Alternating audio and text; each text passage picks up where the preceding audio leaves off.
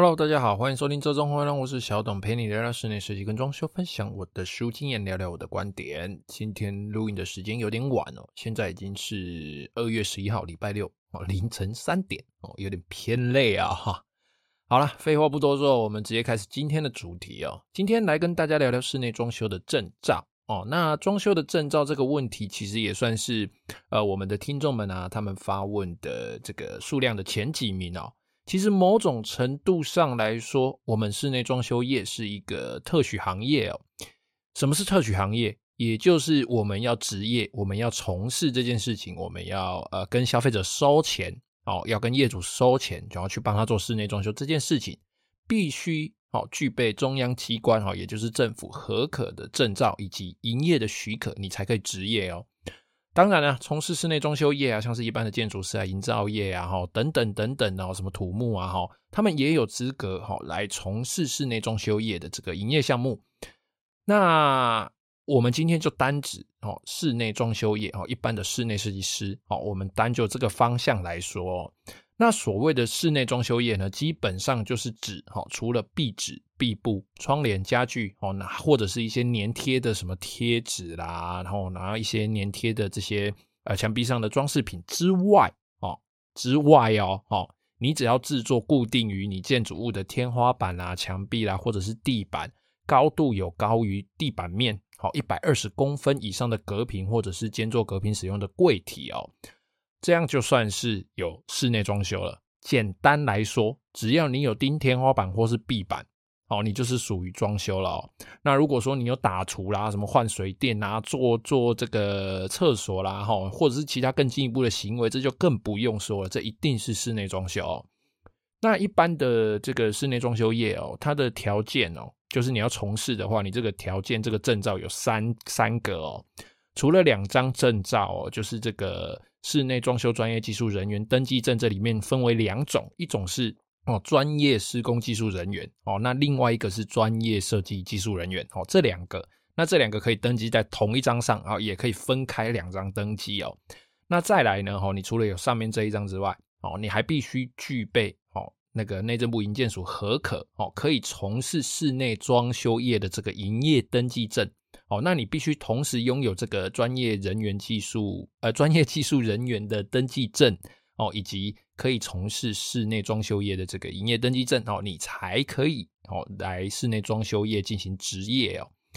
那很多人问哦，哦，最多人问的哦，就是，哎，我的设计师哦，或者是我的同胞，他们有建筑物工程管理以及好，或者是。哎，建筑物室内设计以及哦，这样算算不算是有证照？其实蛮多人都会读这一张出来，我不懂为什么。就是你们明明有能力考到这张证照，为什么不进一步去把它呃完整化呢？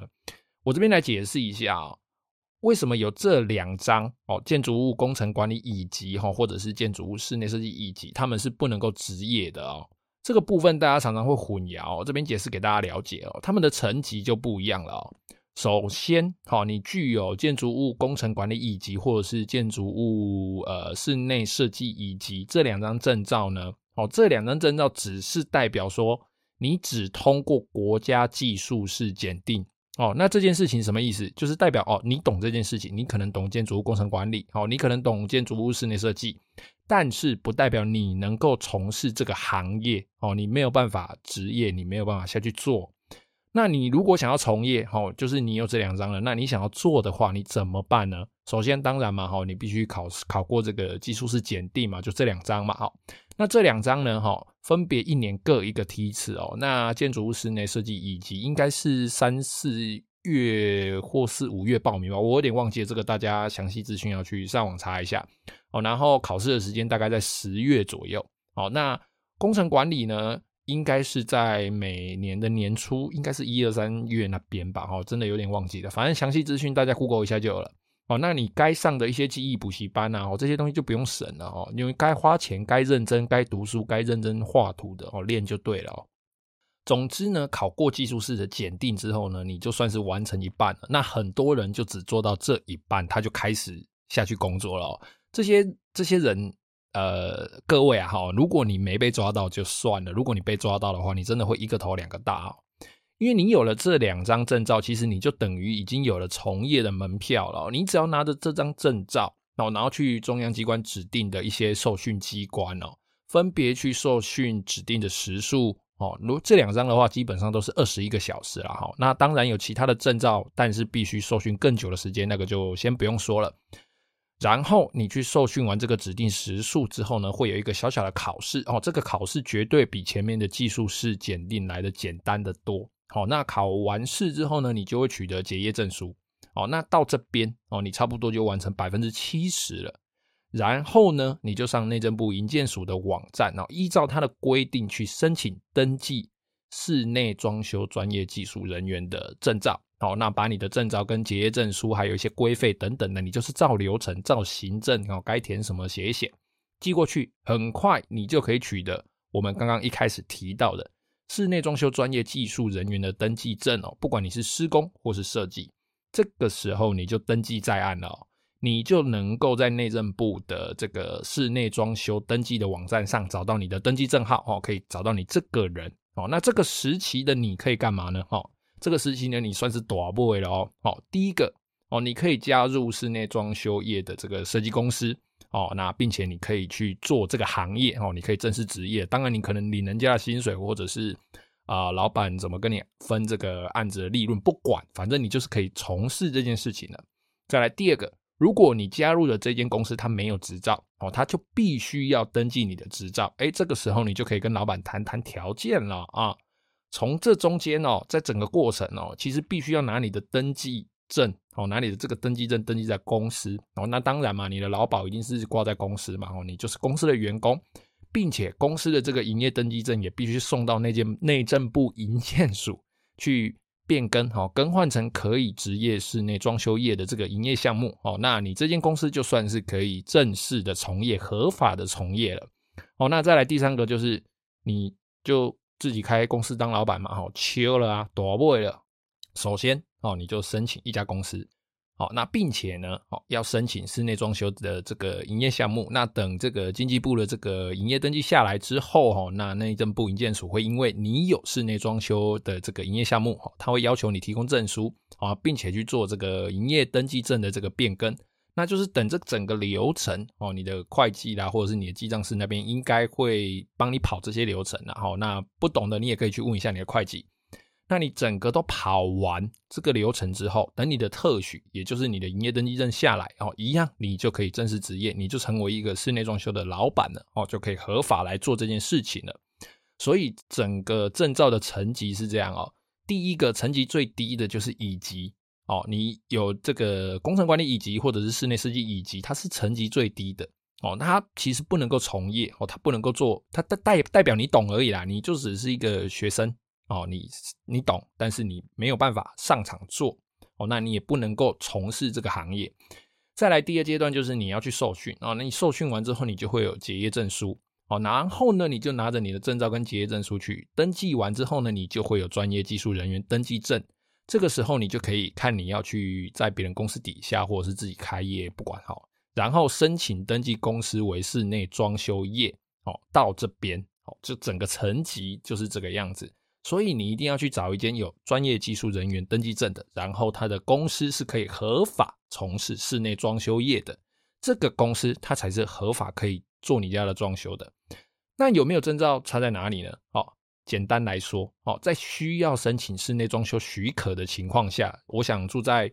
呃中部或者是台北哦新北地区的的这个要装修的，大家应该就知道了哈，要装修一定要装修许可。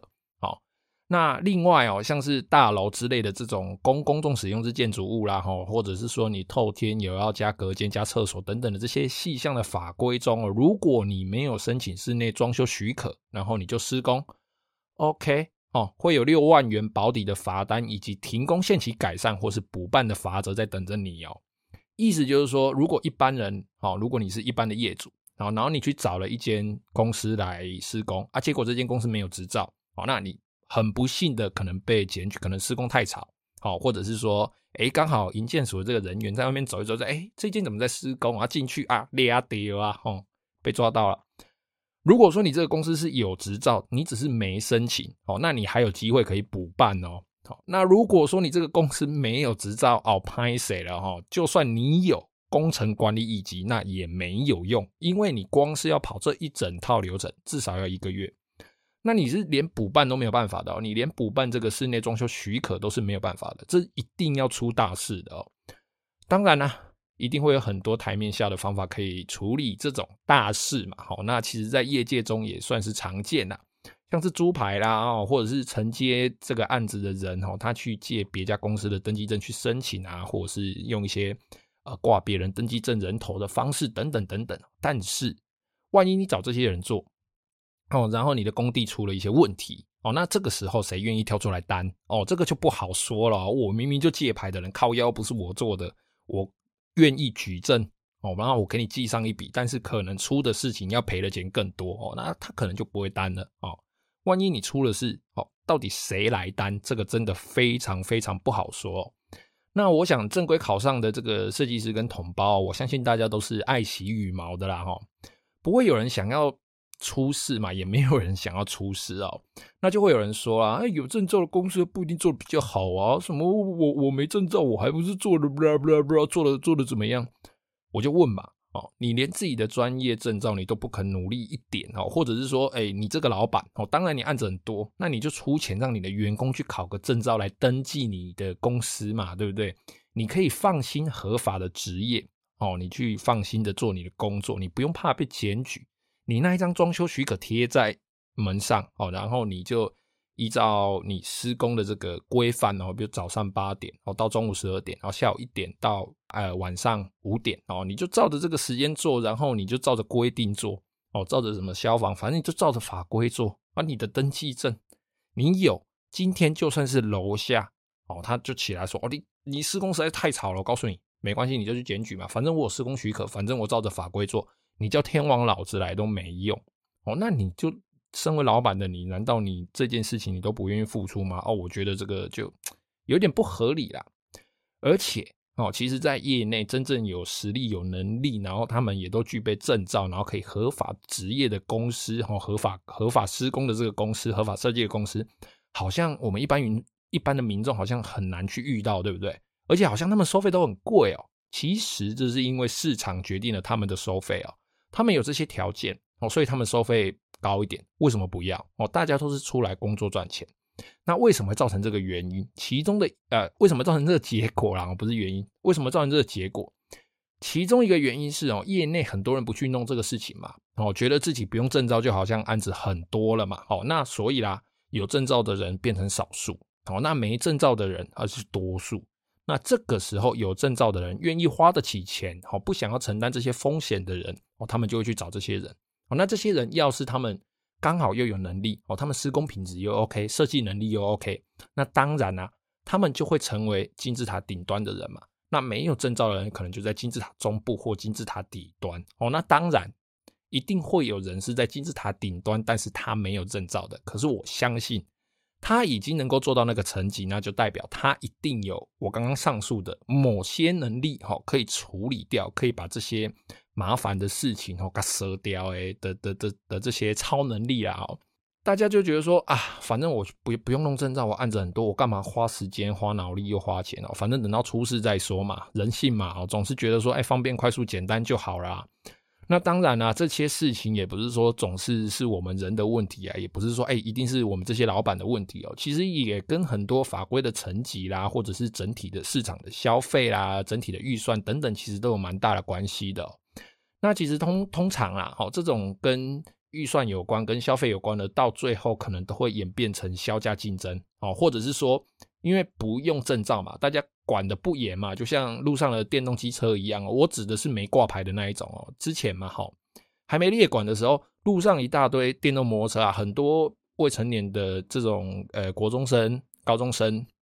哦，就骑着。电动摩托车在路上跑嘛，那没戴安全帽干嘛的？然后出事的时候踩在那边，哦，我就出事了，我小孩都很乖啊。因为没列管嘛，其实室内装修业现在也是一样哦，因为没有列管哦，应该是说有 法规，但是没有严格的去执行嘛。